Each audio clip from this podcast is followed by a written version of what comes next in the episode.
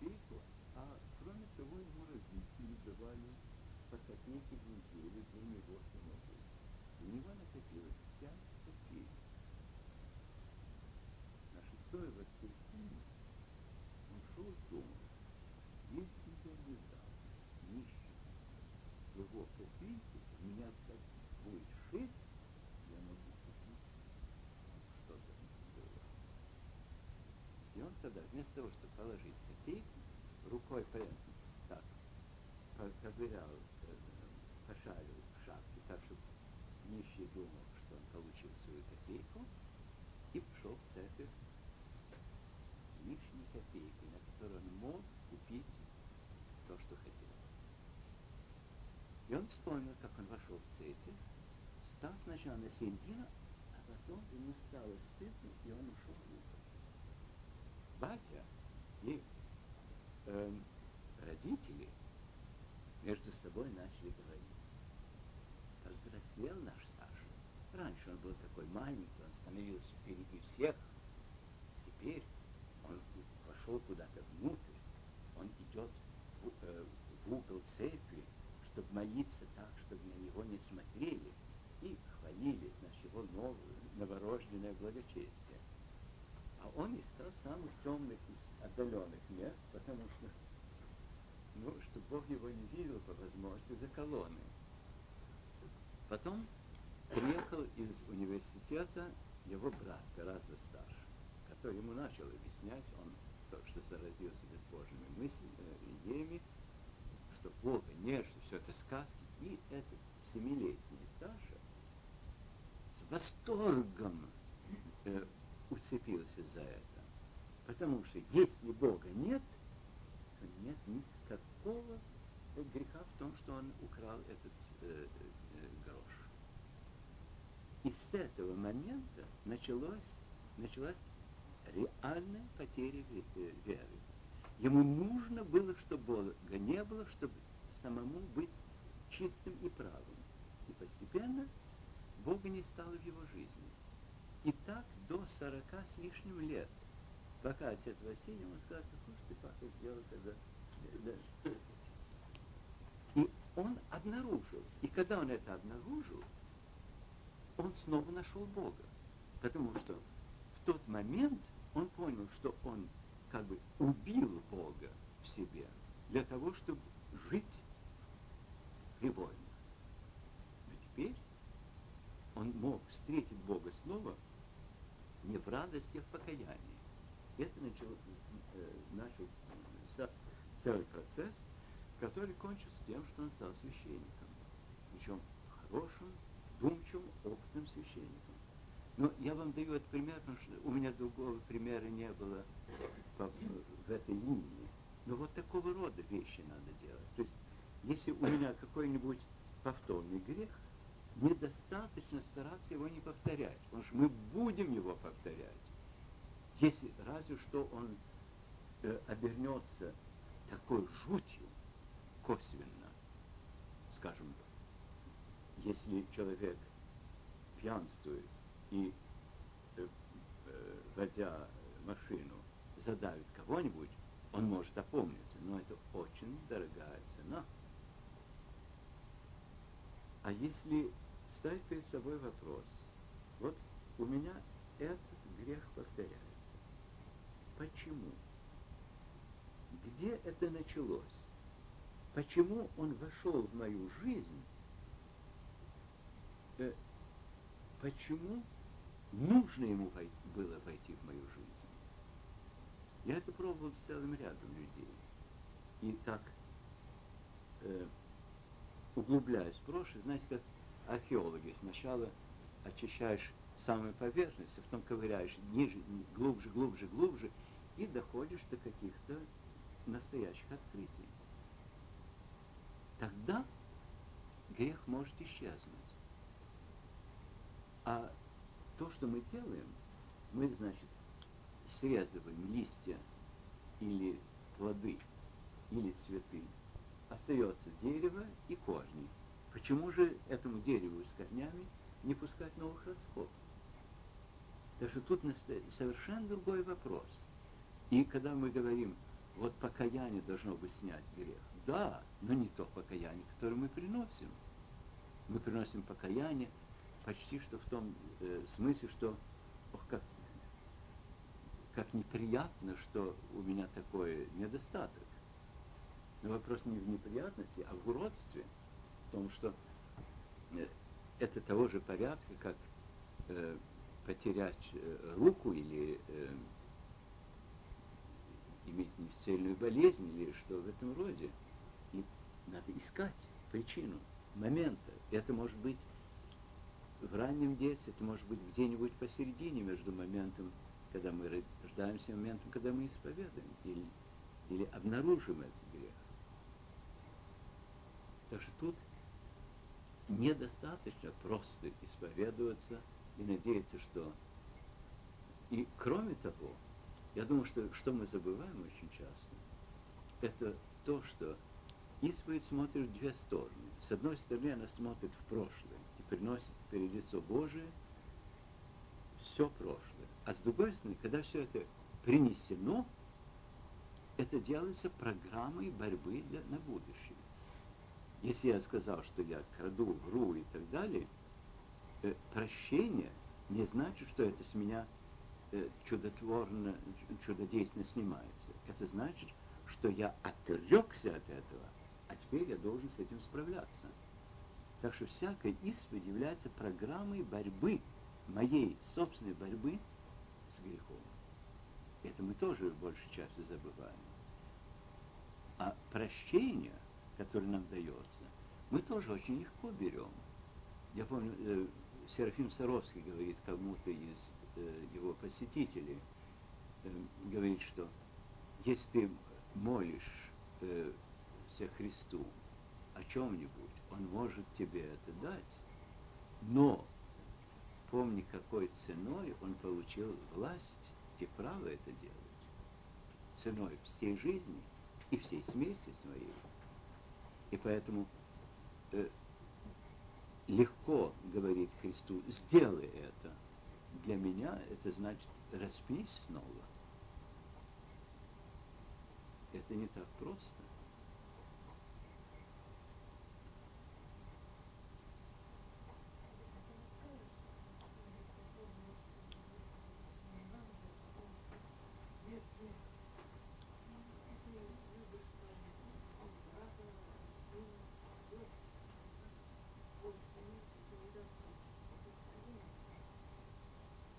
Я думаю, что этот вопрос очень... Э, нет, не, не столь тяжелый, это вопрос слов в значительной мере. Потому что еврейский язык э, беден словами в общем.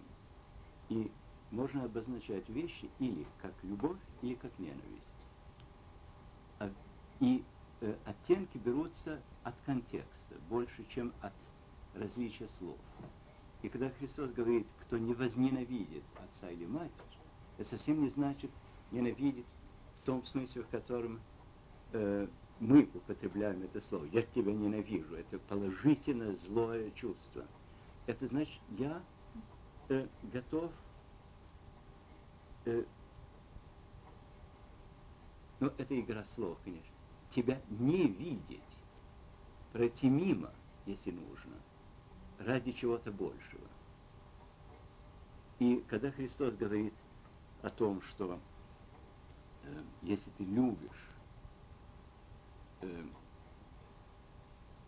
кого бы то ни было так, что ты от меня отвернешься, ты не можешь быть моим учеником.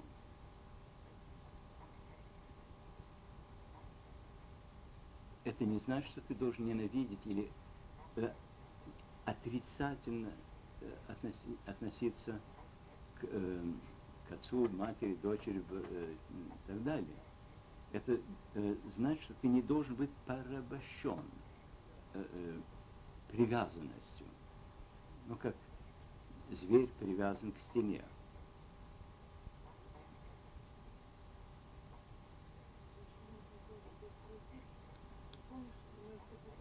Что-то от Псалтирь.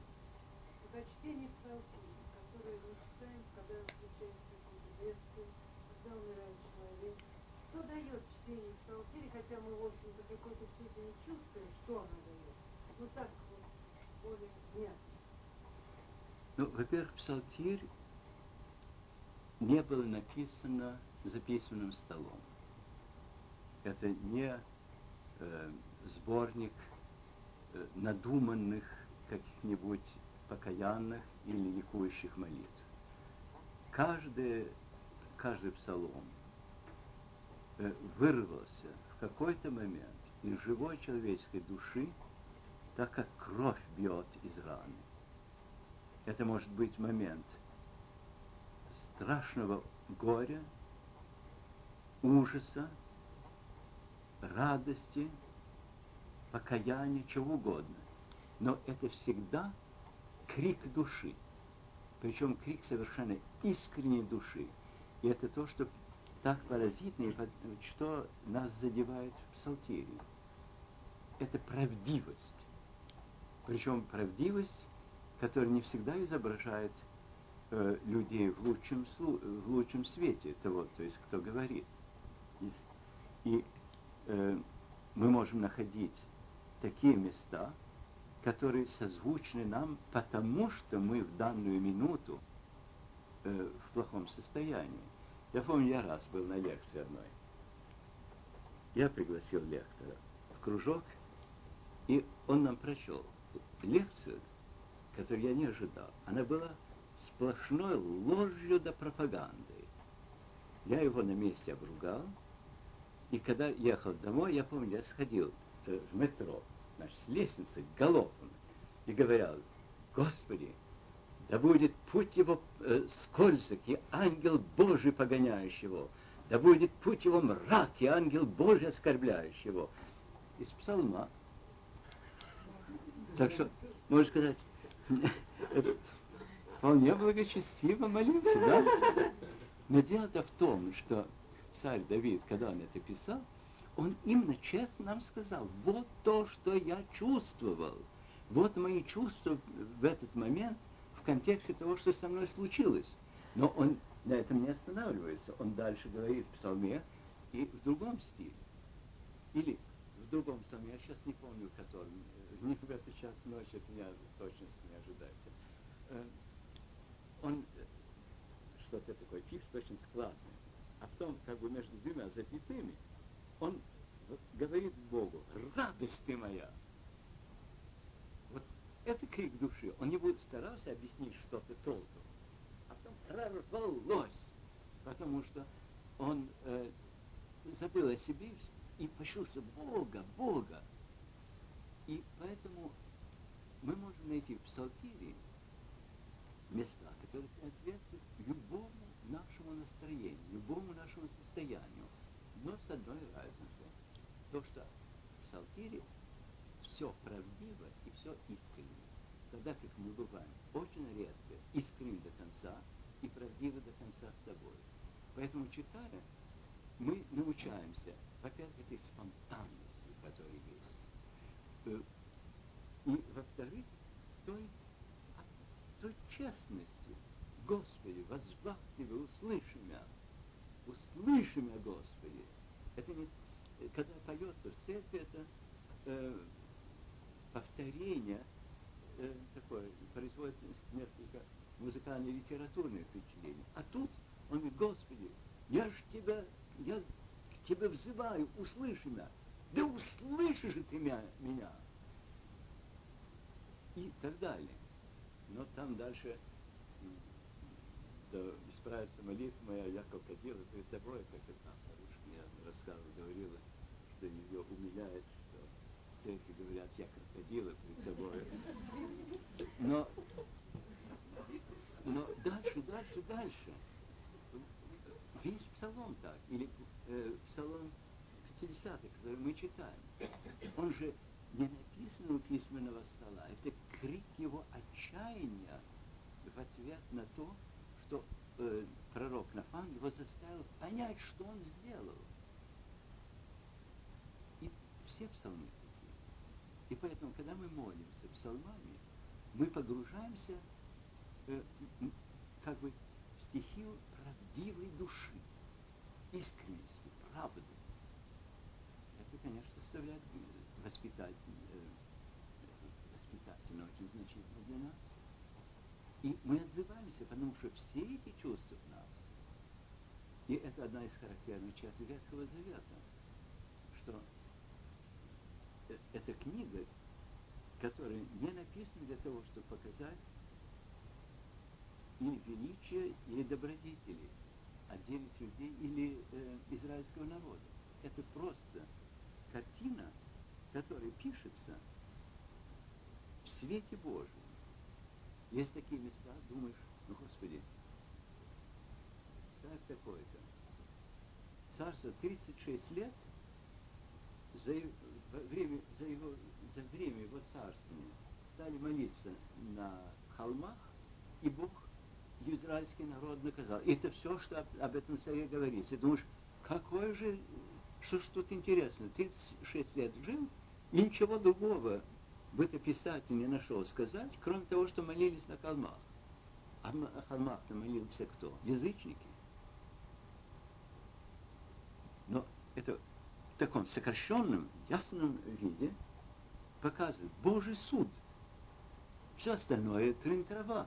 Что он хорошо правил или плохо правил, по сравнению с этим совершенно не важно.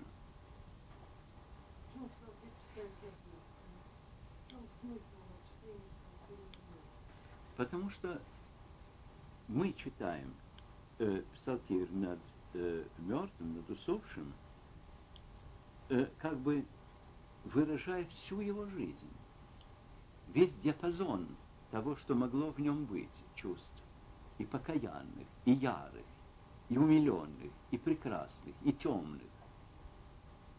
И это все мы приносим Богу, как бы от Его имени. Мы не над Ним читаем, а мы за Него читаем, от Него.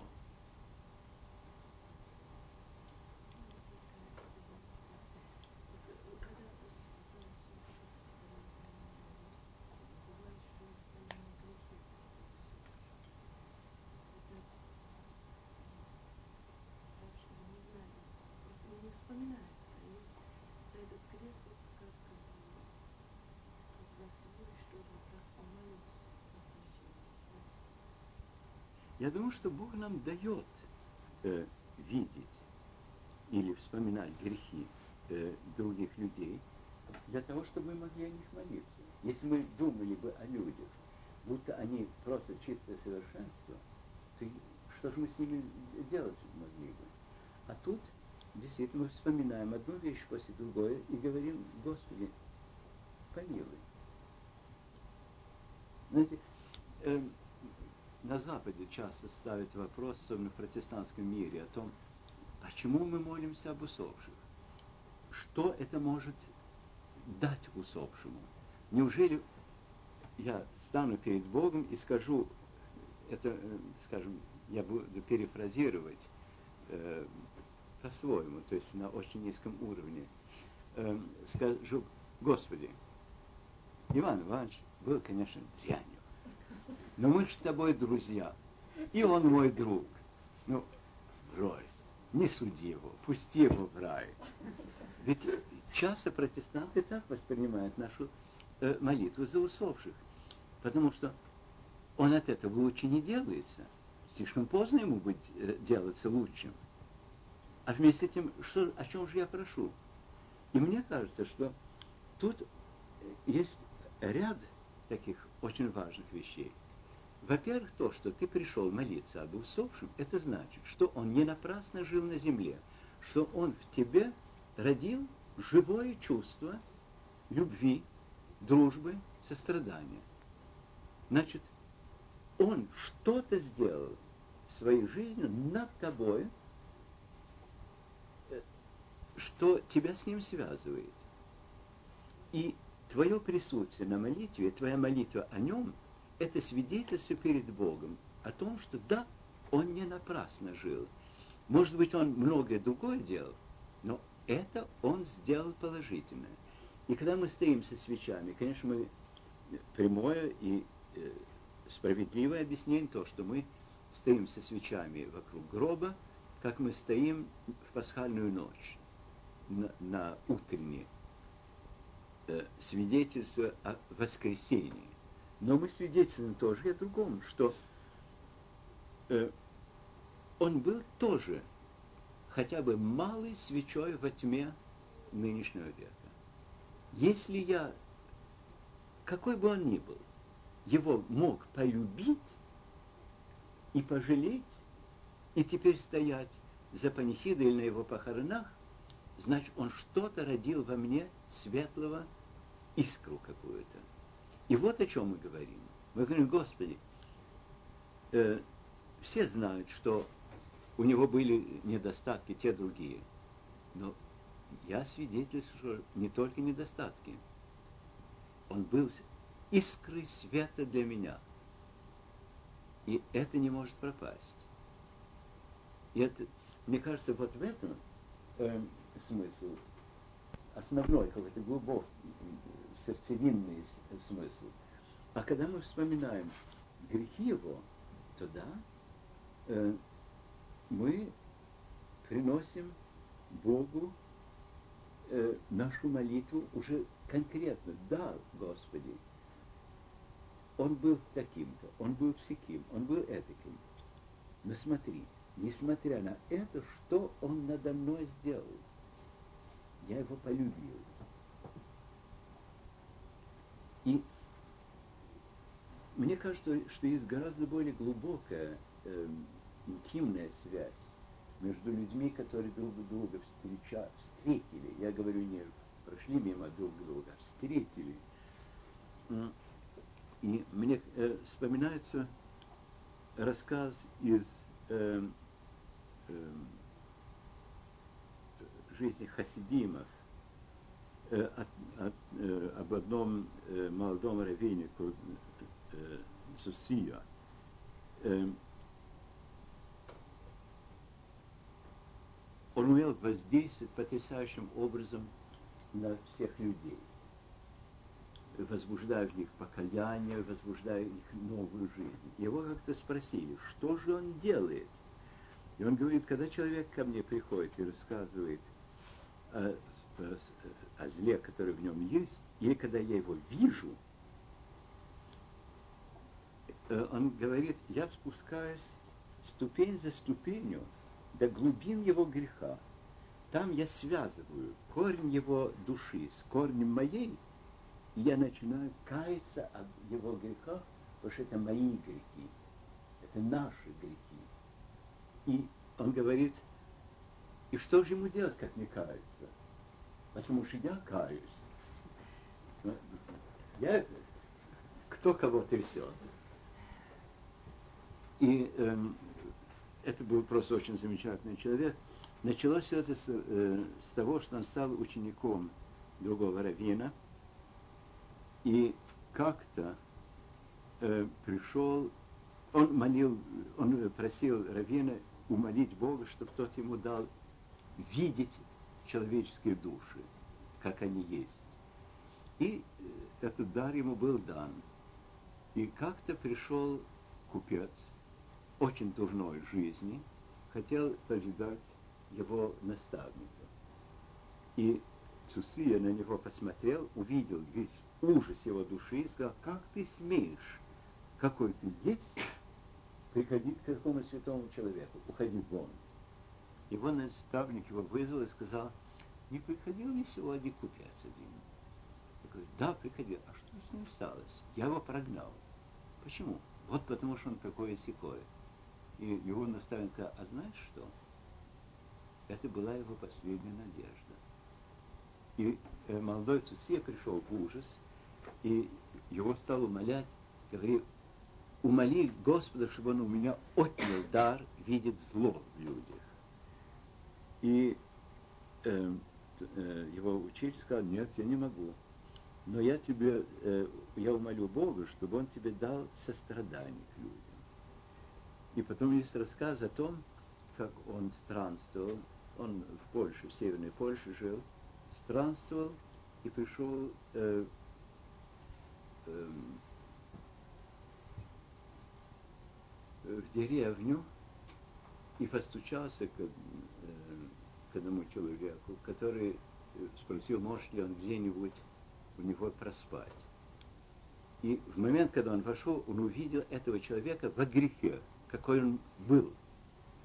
И он остановился и говорит, нет, мне не спать нужно и не есть нужно. Дай мне угол, где бы помолиться. И тот его, э, ему открыл такой шкаф, можно сказать, где он держал всякую дрянь, и говорит, вот молись здесь, и закрыл его. А потом ему стало любопытно, что же это за человек, который странствует и первым делом хочет молиться, а не отдохнуть, не поесть, не попить. И он стал прислушиваться. И он услышал, как Тусия молился и исповедовал Богу все грехи своего хозяина. И за дверью этот человек, который никогда о себе не думал в этом порядке, слушал и, слыша э, то, как кается в его грехах этот молодой человек, начал плакать о своих грехах и изменился. Так вот, какое соотношение должно было бы быть по отношению к усопшему или к живому человеку?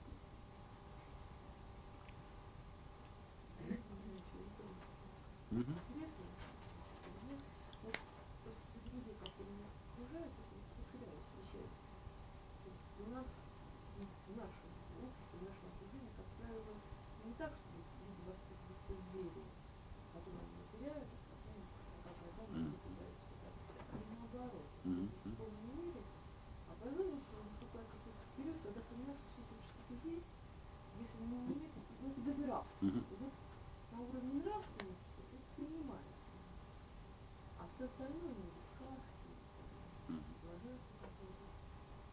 И вот очень много достигно близких таких людей. Вот что, как вот, радуется, что хоть так это есть? Или, может быть, это хуже? Конечно, нет. Надо радоваться тому, что есть. Я начну с анекдота. Э, я как-то выходил из гостиницы «Россия», стоял в своей рясе. Ко мне подошел офицер. Говорит, вы верующий? Я говорю, да, вы, наверное, гений, что могли это увидеть. Он говорит, ну же, вы так одеты. Я говорю, ах, да, правда. Он протянул руку, и он говорит, покажите мне свою веру на ладони вашей, и я поверю. И протянул руку, чтобы мне показать, как на ладони показывать веру а на его э, руке, значит, обручальное кольцо. Я говорю, вы женаты? Да. Значит, есть жена, есть дети? Да. Э, покажи, и вы их любите? Да, говорит. Я говорю, врете. Говорит, ты как врете? врете? Я говорю, врете. Покажите мне свою любовь на ладони, и я поверю. Да нет, я вам доказать могу. Чем? И вот я работаю на них. Я говорю, это социальное давление. Я приношу цветы э, своей жене и э, подарки своим детям. Может, боитесь своей жены, вот и все. Покажите мне э, свою любовь на ладони. Так что в этом порядке показать веру невозможно. Даже нельзя показать веру из дел своих, потому что человек, который не верит в то, э, в то, что вас наталкивает на это, найдет другие объяснения. Но что я заметил, это то, что люд, людям можно помочь себе представить, на что похож Бог. Не показывая иконы или там молитвы святых, а им, э, совет, который я давал довольно часто за последние 40 лет людям, это возьми Евангелие, читай его без всякого специального благоговения, то есть не настраивайся на том, что ты должен отозваться на все э, с каким-то глубоким чувством. Читай, как любую книгу читаешь. Но э, читай и отмечай там будут места, э, на которые ты никак не будешь отзываться. Какое мне дело до этого? Будут места, в которых ты скажешь, о, нет, спасибо, не для меня. а будут места, которые тебя ударят в душу.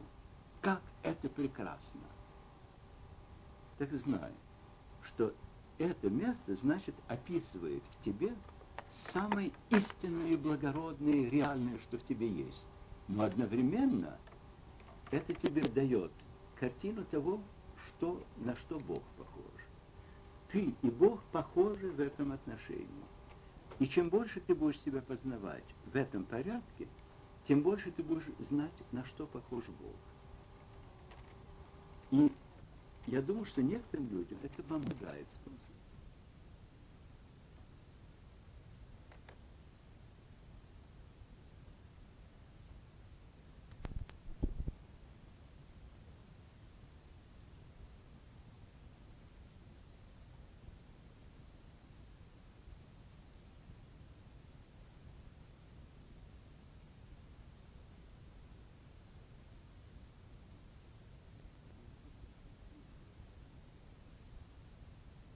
И если мы не слышим, порой давать э, как бы делаться достаточно прозрачными, достаточно гибкими, чтобы он нас, нами руководил, нас вел.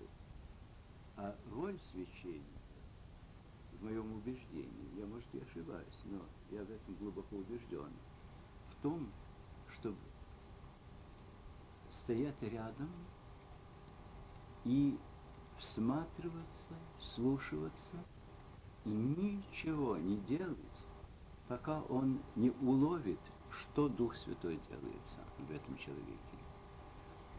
Э, нет рецептов о том, как можно э, возноситься от земли на небо. Невозможно человеку сказать «я тебя проведу», потому что каждый человек единственный. И это очень ясно э, выходит, например, из отрывка из книги Откровения, кажется, во второй главе, где говорится, что в конце времен каждый из нас получит имя, которое только он знает и Бог. Имя, которое обозначает нашу единственность, неповторимость. Не, не только неповторимость э, нас самих, но на неповторимость нашего от, соотношения с Богом. Поэтому роль священника в основе молчать, вслушиваться, вглядываться. Э, я не скажу даже понимать, потому что понимать можно себе представить, что это усилие ума или там аналитическое упражнение, при котором ты стараешься по признакам какие-то заключения сделать, а именно вслушиваться так, чтобы войти в гармонию того, что происходит. И тут э, при случае сказать то, что имеешь сказать. Но если думать о том, какое положение священника, я бы сказал, может быть, спутника того, кто идет по дороге. То есть человек, который пройдет какое-то расстояние вместе со мной, пока мы вместе идем, пока э, мы на том же пути. И в какой-то момент будет готов сказать, а теперь ты иди дальше, потому что я дальше не могу идти, и я не знаю, куда с тобой идти.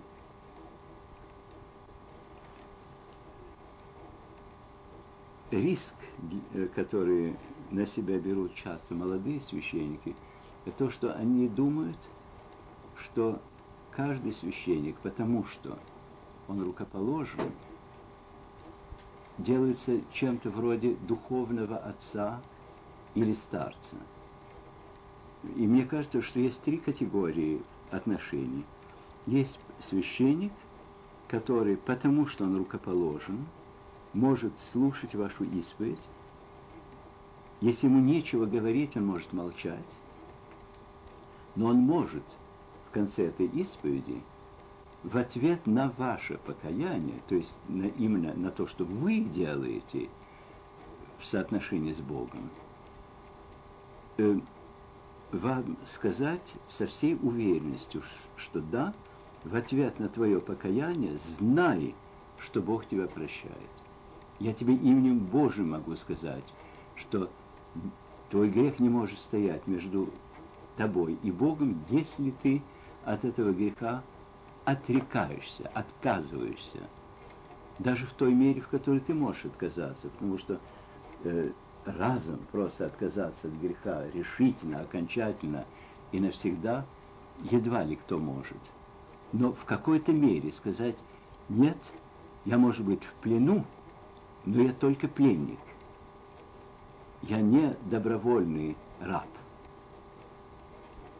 Э, затем есть другая э, ситуация, которую можно назвать духовное отцовство.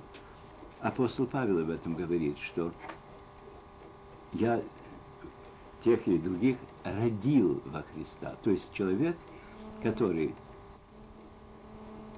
открыл веру для другого, который его родил к новой жизни. Не обязательно крещением. Павел говорит совершенно ясно, что он пришел не крестить, а э, проповедовать. Что он крестил очень мало кого. Но словом он сделал Христа реальным для тех или других людей. И они через это родились к новой жизни. Но это не обязательно может сделать каждый священник. И, конечно, не по отношению к каждому человеку, потому что многие приходят к священнику уже обращенные к вере, уже э, хри... э, нашедшие Христа. А затем есть еще третья э, ситуация старчества. Но старчество – это что-то совершенно исключительное. Это дар.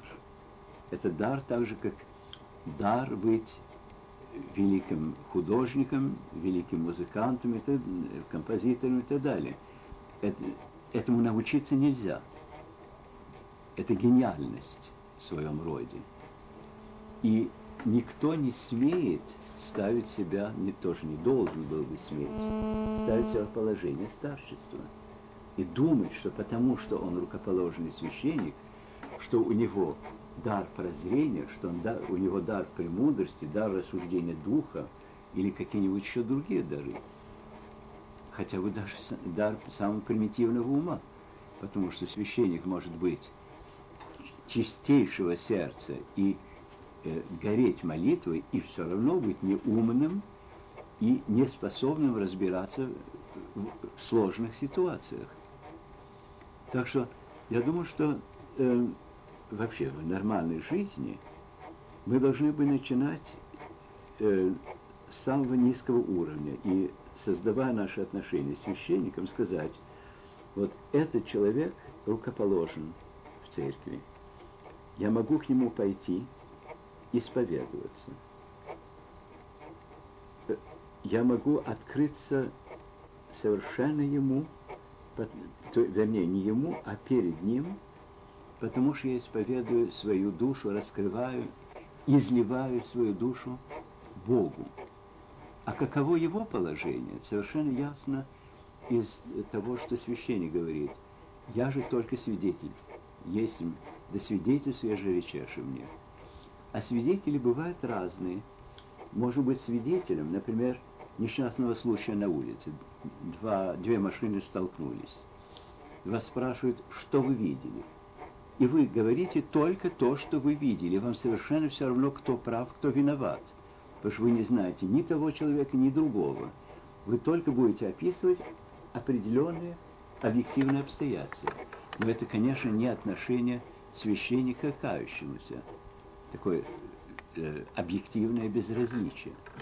Вы можете оказаться в положении свидетеля на суде, где вы стоите за одного человека против другого. Или вы можете быть свидетелем, каким бывает свидетель, например, когда кто э, или замуж выходит, который берет с собой самых близких людей, чтобы они были соучастниками радости и чуда, которое вот сейчас совершается.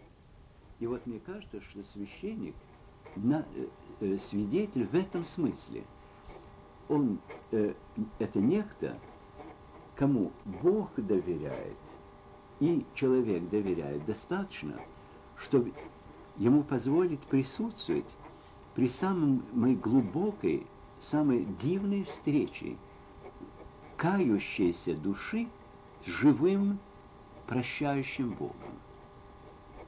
Вот положение священника. Теперь с другой стороны, у священника еще другое, э, ну, другое измерение. Он представляет собой всю христианскую общину. Он не является единицей. В древности церковь не знала частной исповеди. Была только исповедь, открытая перед общиной. Э, она, правда, не покрывала то множество грехов, которые мы приносим на э, исповеди. Люди приходили исповедоваться в том, что их лишало права называться Христовыми.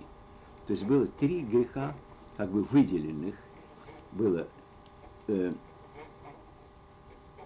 отречение от Христа, что значило радикальная нелюбовь к Нему – убийство, что значило радикальная нелюбовь к ближнему, и прелюбодейство, что значило убить, разбить, расторгнуть существующую любовь. Это три греха против любви в самом сильном смысле этого слова.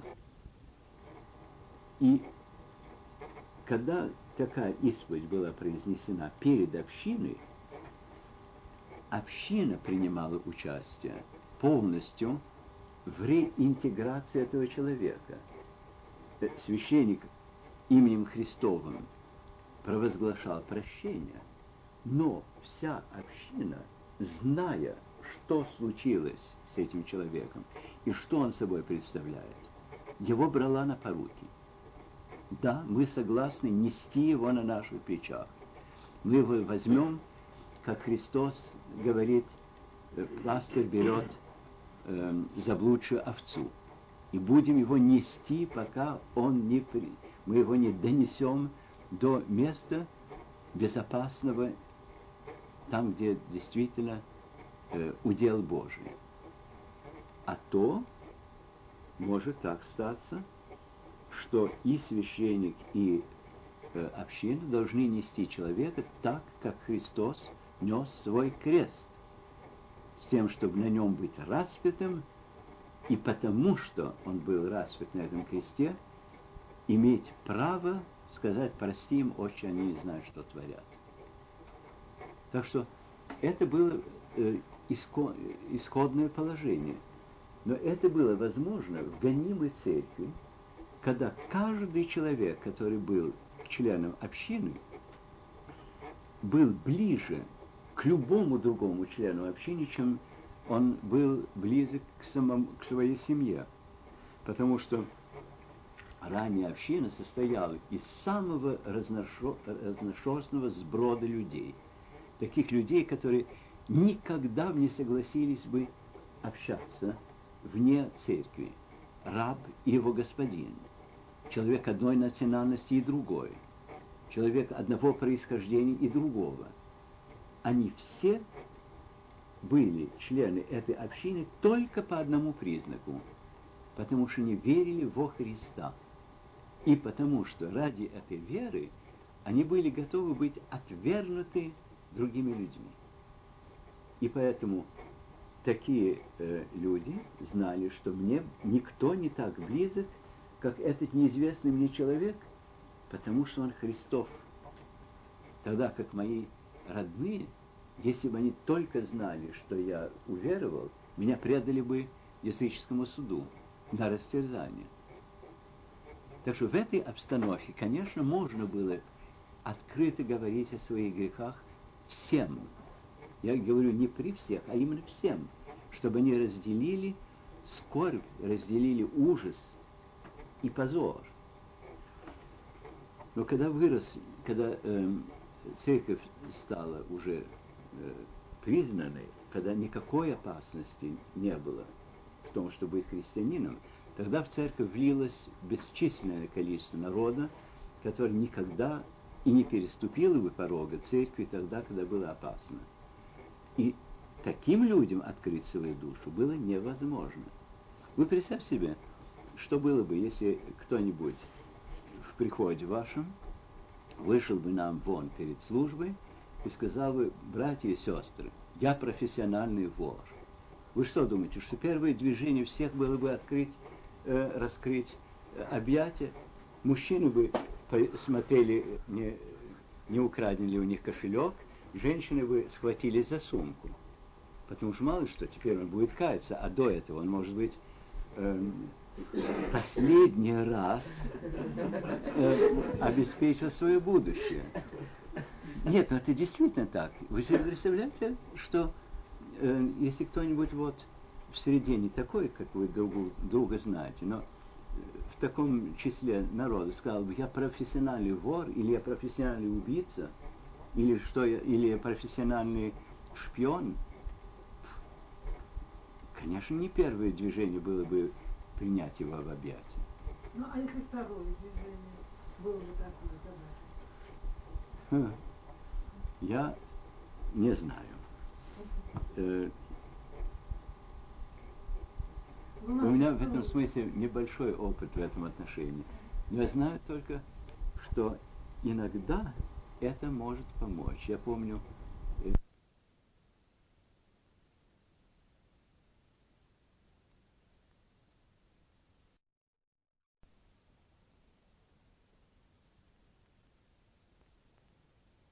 помню, э, меня тогда не было, я был тогда мальчиком, но в одном из ранних лагерей э, русского студенческого христианского движения, когда священником был отец Александр Ельчанинов, который был замечательным священником, э, пришел на исповедь к нему офицер, который ему сказал, что я вам скажу все о своих грехах.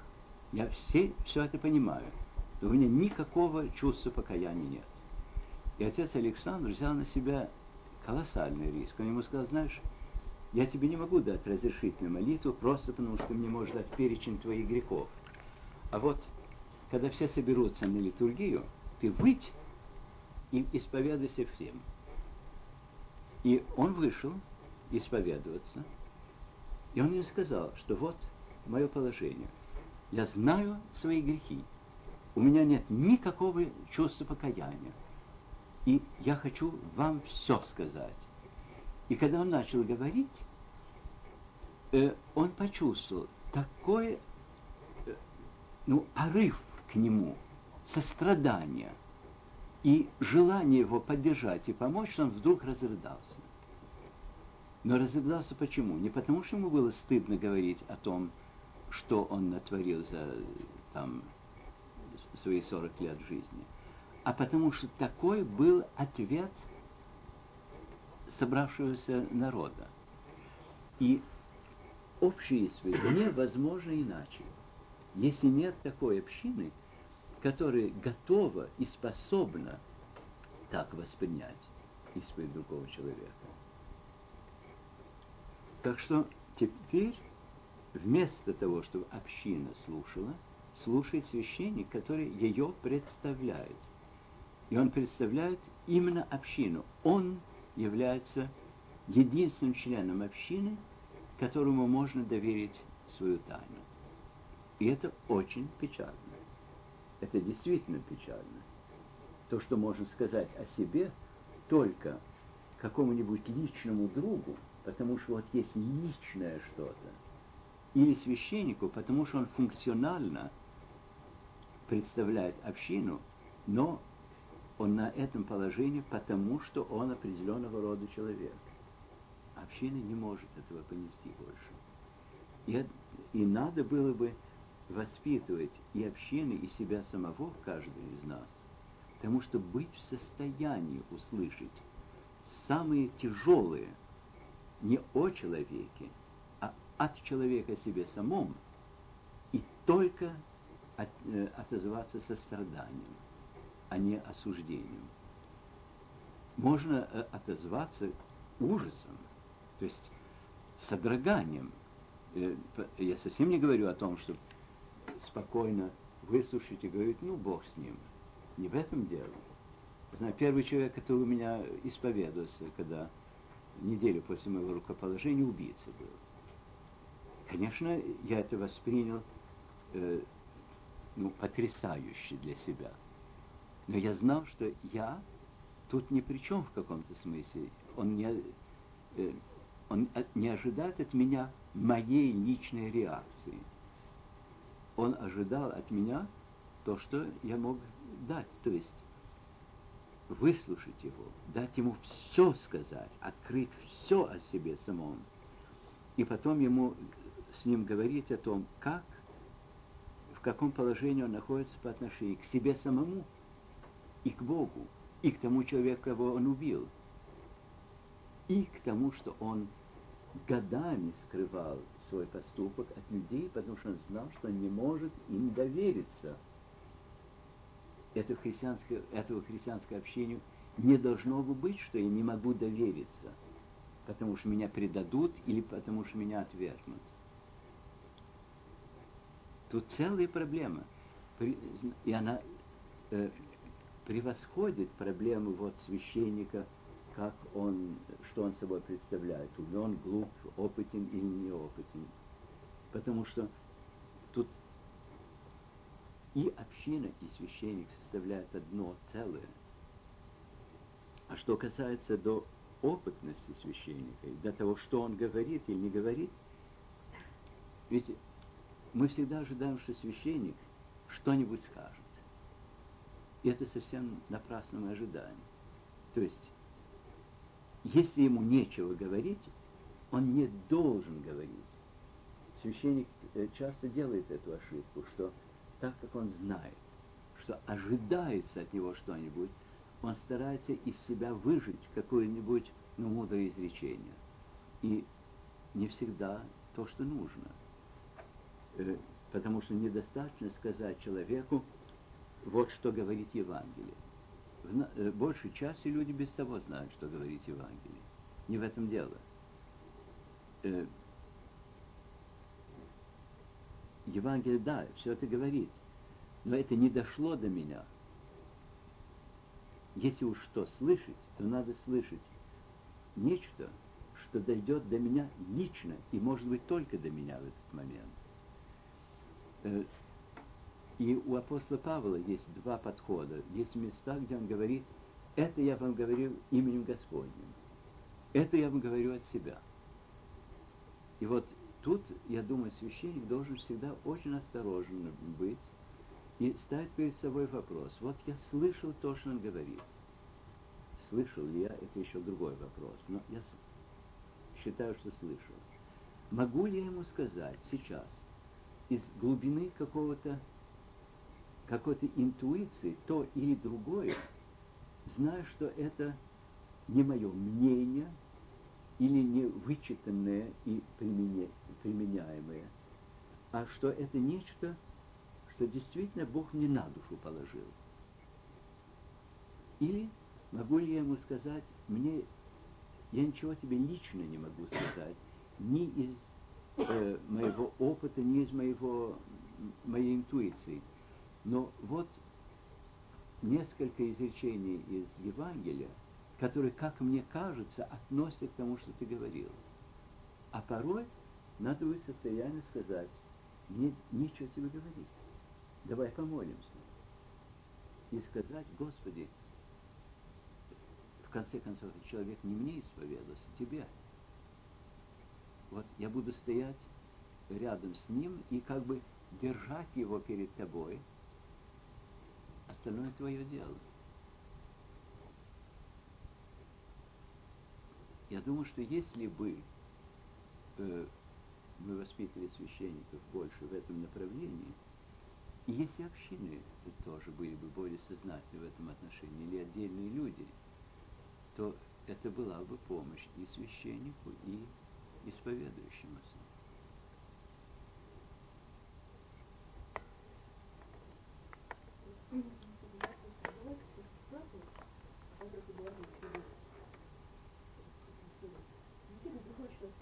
Он знает, что это грех, но он знает, что вот, ну, отказаться от этого он не может. Бывает такие mm-hmm. И вот э, священник, он все-таки он не просто свидетель, он или нет. Да. Но, во-первых, э, какие критерии к тому, чтобы допустить или нет. Э,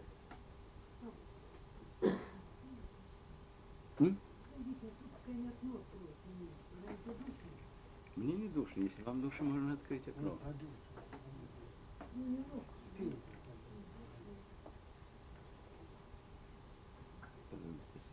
Забыл сейчас, о чем речь. Да, вы ну, когда. Ведь вопрос так стоит. Эм, буду ли я запрещать, не допускать к причастию человека, потому что такой-то грех, или потому что у него нет покаяния. Если э, взять двух людей, которые совершили тот же грех, один кается, а другой пожимает плечами. Говорит, ну все так. Одному можно разрешить, другого нельзя. Или один человек совершил большой, серьезный грех и действительно кается всем своим существом.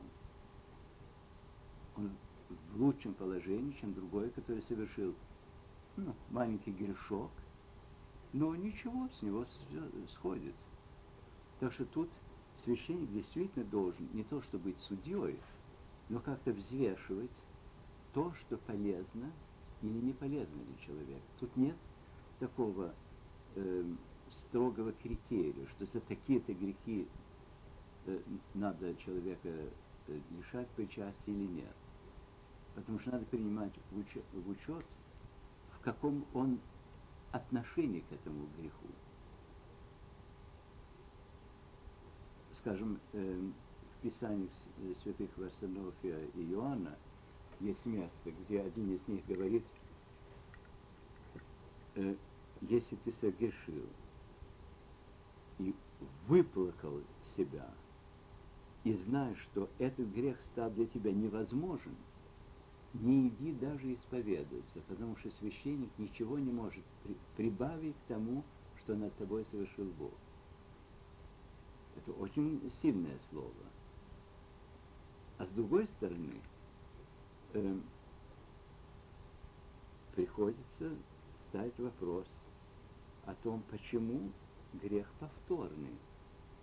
И я думаю, что мы делаем большей частью ошибку тем, что мы приходим на исповедь, исповедуем тот или другой грех, каемся совсем серьезно, э, искренне и, скажем, с намерением исправиться.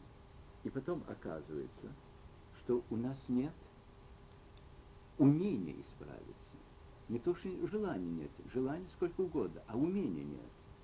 И вот мне кажется, что тут надо над собой делать совсем другого рода работу между двумя исповедями не то, что просто бороться изо всех сил, не, не, не буду, не буду, не буду, а ставить перед собой вопрос о том, с чего же все это началось, где же корень этому, почему у меня такое тяготение к этому греху, а не к другому.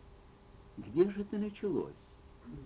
Э, у меня сейчас нет примера по отношению к греху, но я могу дать пример по отношению к вере был во Франции очень выдающийся, умный, э, образованный человек. Я слышал один разговор между ним и э,